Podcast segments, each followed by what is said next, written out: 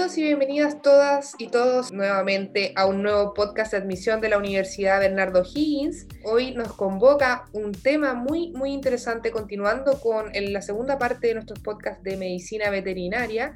Hoy vamos a estar conversando con Marcia Arriagada. Ella es médico veterinario, magíster en neurociencia y docente universitaria, en este caso de la Universidad Bernardo Higgins, ¿cierto? Ella nos viene a contar sobre la relación entre el humano y la mascota desde la neurociencia y es por eso la que las hemos invitado para que nos compartan todos sus conocimientos y nosotros también podamos generar instancias de información para ustedes, nuestros futuros alumnos o quienes se interesen por formar parte de la comunidad U en un futuro.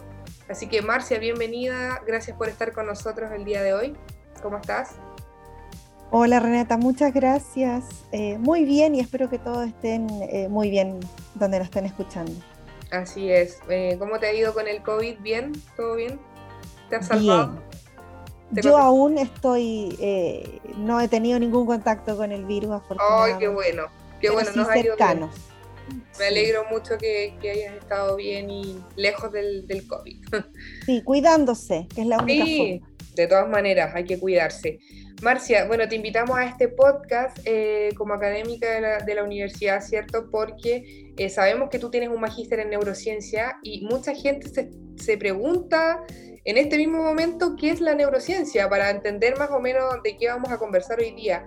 Si nos puedes dar un concepto así para los mortales comunes y corrientes que no estamos relacionados con el área de la salud ni, ni animal, si nos puedes contar qué es la neurociencia y cómo se relaciona este humano con su mascota a partir de la neurociencia? Mira, la neurociencia es una, es una rama, ¿cierto? Eh, que estudia básicamente las redes neuronales, si lo quieres simplificar así, que ocurren en nuestro cerebro. Y existen diferentes áreas, más específicas unas que otras. Eh, y hoy día les quiero contar más de una eh, que tiene, el nombre es bastante complejo, pero no es tan difícil de entender, que es la neurobiología de la conducta que vamos a hablar, ¿cierto?, de la parte de los, de los animales, que es básicamente entender qué es lo que nos pasa en nuestro cerebro, qué le pasa a estos animales en su cerebro, que explica un comportamiento en particular. Ese como enamoramiento que uno siente cuando... Exacto. Así.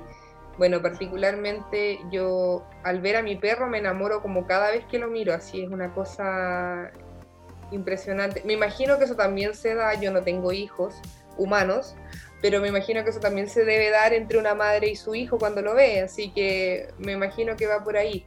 En base a eso, te quería preguntar por qué sentimos amor y apego hacia nuestras mascotas cuando las vemos, cuando las miramos, las observamos. Eh, y, sabes que conecto mucho con lo que me decía Renata, eh, no eres la única. A muchos nos pasa que de pronto miramos ¿cierto? a nuestra mascota y sentimos ese apego, ese cariño. Y eso tiene una explicación. Y, la verdad es que, y tiene mucho que ver con lo que hablabas tú, este vínculo que se genera de pronto entre las madres y, los hijos. Hay en nuestro cerebro una, hormona, ¿ya? Que se llama oxitocina. Y esa hormona la conocemos como eh, la hormona del amor, ¿ya? Se secreta desde una estructura de nuestro cerebro y eh, modula, ¿ya? Eh, participa en distintos, no sé, comportamientos, ¿cierto?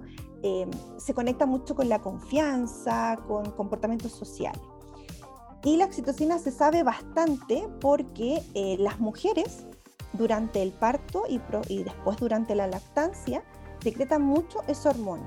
Y, y, obviamente la conectan con el apego que tiene la madre con sus hijos. Lo mismo sucede en los animales las hembras con sus crías, también secretan Entonces, lo mismo que te preguntabas tú, ¿qué pasa? Porque yo siento de pronto este amor, ¿cierto? Que es grande, que mira a mi perro y de verdad es que siento amor. Como incondicional. Eh, como incondicional, claro. Eh, no solo tú te lo has preguntado, sino varios investigadores. Eh, entonces, ellos dijeron, bueno, estudiemos qué pasa y se daban cuenta que cuando tú eh, la mayor conexión se genera cuando te miras a los ojos con tu animal.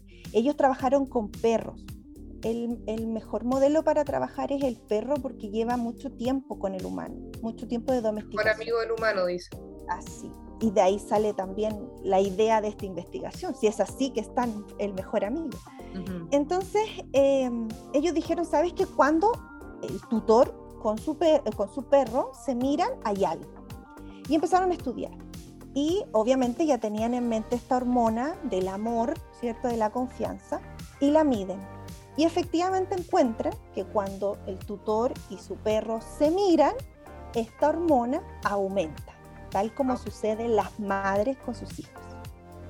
Entonces, sentimos amor, sí, y está, eh, nuestro cerebro manifiesta ese amor con esta hormona. Es así. No es solo una sensación. Sí, y, me, me, hace sentido ahora que lo comentas, no solamente con tu perro, sino que yo sé que cuando voy a ver una película de perros, voy a llorar. Porque, bueno, sin ir más lejos, mi perro se llama Marley. Hay una película que se llama Marley y yo. Yo le puse a Marley así por la película. Y efectivamente esa película tú sabes que vaya a llorar con el final. Entonces, igual se produce un apego con perros que ni siquiera son tuyos, porque algo sucede ahí. Algo es la liberación de la oxitocina. Sí, o sea, la liberación de la oxitocina eh, vista en este vínculo cuando hay una relación estrecha, cuando claro. es el ah, tutor, ¿cierto?, de tu mascota. Ajá. Ahora, a nosotros nos genera mayor empatía, ¿cierto?, eh, los perros, eh, porque como especie humana llevamos mucho tiempo conviviendo. Claro.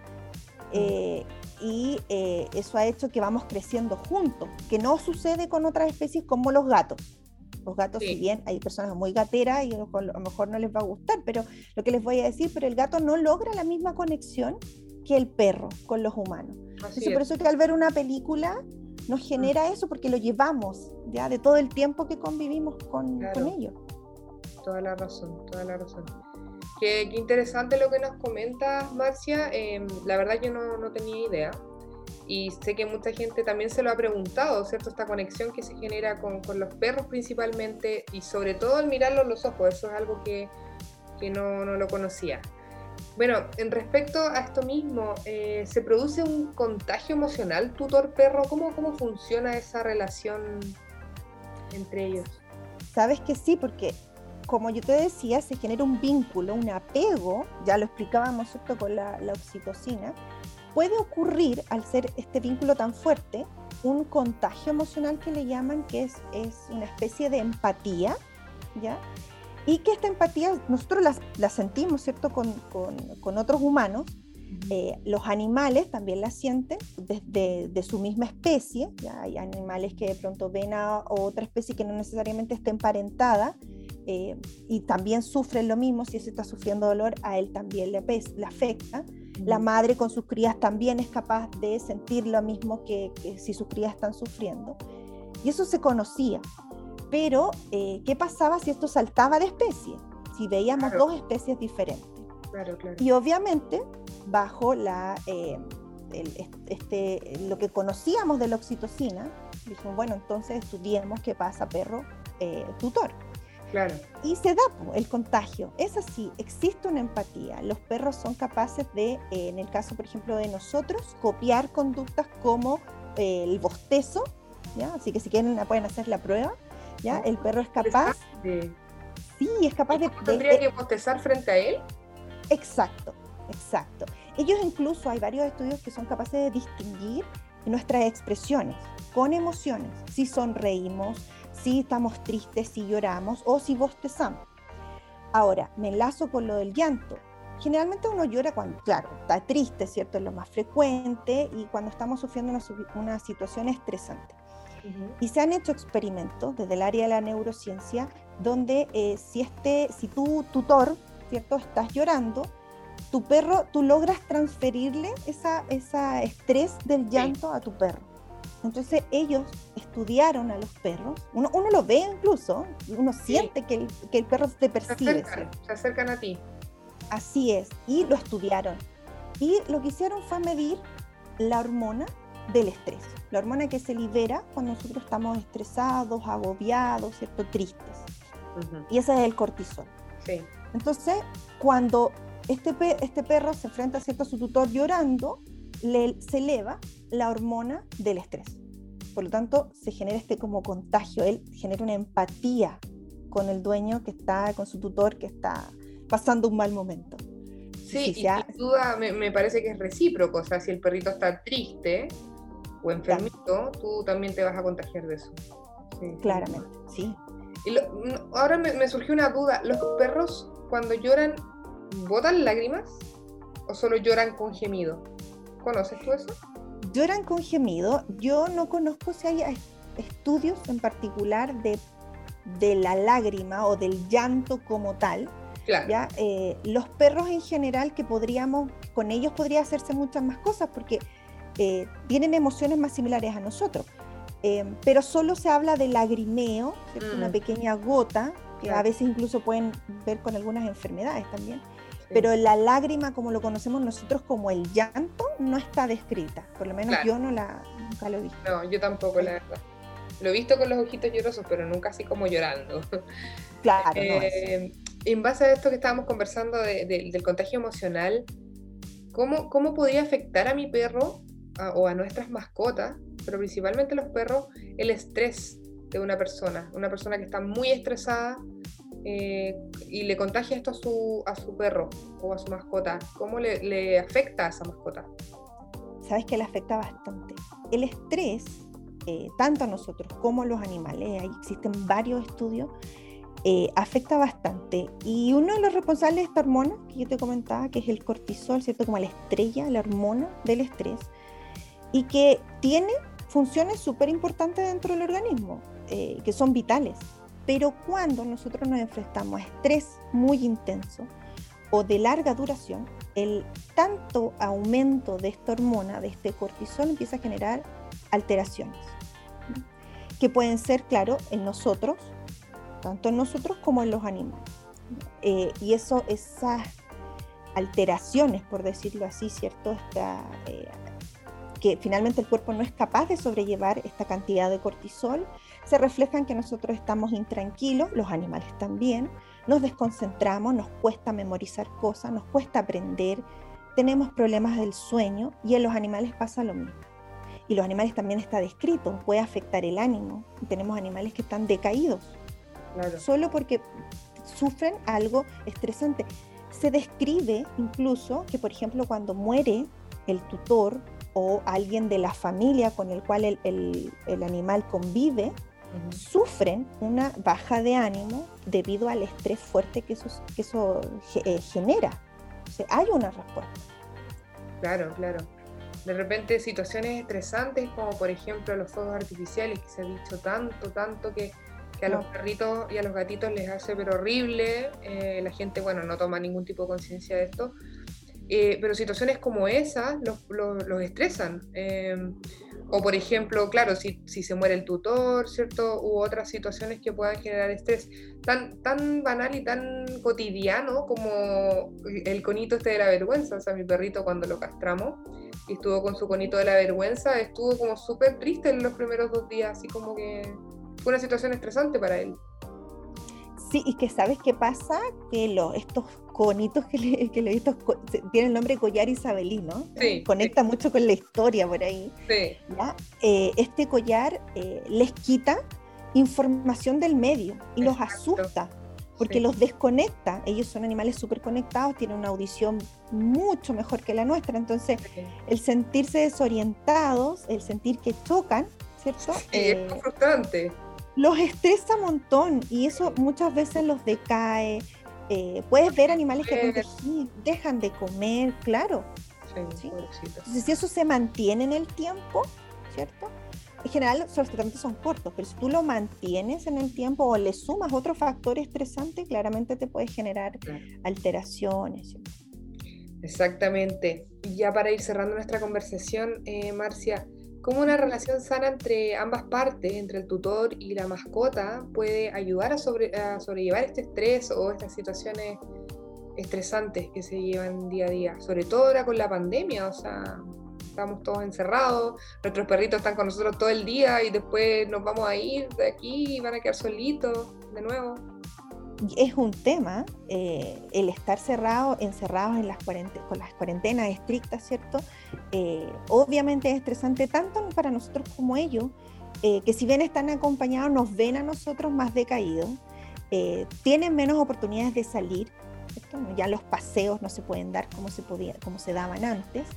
y son, son situaciones estresantes claramente. Em, ¿Cómo nos sirve? Mira, hay, hay un concepto que es el de resiliencia, que es, es la forma en la cual nosotros nos adaptamos, sobrellevamos las situaciones estresantes. Y hay mecanismos, porque no solo va en la parte psicológica, sino que va también en la parte neuronal, nerviosa. ¿ya? Nuestro sistema nervioso tiene procesos que, que aumentan, ¿cierto? que eh, soportan la resiliencia, la mejoran. Y uno puede, de alguna forma, estimular a, a, que tú tengas mejores procesos de resiliencia, a volverte una persona resiliente. Y en los animales es lo mismo. Y uno de esos es el apoyo, el sentirse querido, ya el compartir tiempo. Y eh, si hablábamos que en el caso de los perros, ¿cierto? se genera este vínculo, este apego tan importante, claramente, tanto para tutor como para mascota perro, ¿cierto? que es el que usábamos, eh, ese cariño, ese jugar, ese compartir, ese mirarse y entregarse cariño es positivo. Y lleva entonces a, a estimular procesos resilientes, sobrellevar este estrés. Entonces, creo que es tan simple como darse el tiempo, entre otras cosas, por supuesto, pero sí, nos sirven, nos ayudan entre eh, esta relación hermosa que generamos. Absolutamente, sí, así es. Eh, bueno, Marcia, agradecerte por supuesto haber estado conversando con nosotros en esta oportunidad, eh, por enseñarnos todo esto de la neurociencia y la relación entre el tutor y su mascota. Eh, dejamos invitados a todos obtener, que quieran obtener mayor información respecto a la medicina veterinaria o también a sus diferentes eh, aristas, ¿cierto? sus diferentes áreas, que se informen con nosotros, eh, pueden ocupar nuestros canales de, de, admisión eh, nuestro correo, también nuestro portal de admisión eh, www.uvo.cl slash admisión y nuestras redes sociales, Instagram, Facebook, TikTok, ahora en Spotify o cualquier cosa pueden contactarnos para que derivemos sus consultas a Marcia con respecto a, esta relación de la neurociencia, ¿cierto?, aplicada en el tutor y la mascota. Así que les agradecemos a todos por haber estado presentes en este podcast, por haberlo escuchado y quienes quieran compartir esta información, eh, bienvenido sea. Marcia, no sé si tienes unas palabras de cierre para dejar invitada a la comunidad a que pueda informarse y que pueda conocer más sobre todo este tema de la medicina veterinaria. Sí, dejarles eh, abierta la invitación, tal como lo decías tú. Fue un agrado contarles esta pequeña parte de lo que podemos trabajar nosotros los médicos veterinarios son muchas las áreas, es una carrera muy versátil, preciosa, así que quienes estén interesados no duden en contactarnos, vamos a estar dispuestos ahí a, orientarlos y a entusiasmarlos, motivarlos a que, a que sigan esta hermosa carrera. Así es, así que para todos los animal lovers, bienvenidos sean a la carrera de medicina veterinaria, pueden informarse con nosotros y todos nuestros canales están disponibles para ustedes. Que les vaya muy bien, a cuidarse, a seguirse cuidando y nos volvemos a encontrar en una próxima en un próximo podcast de admisión. Que les vaya muy bien. Chao, chao.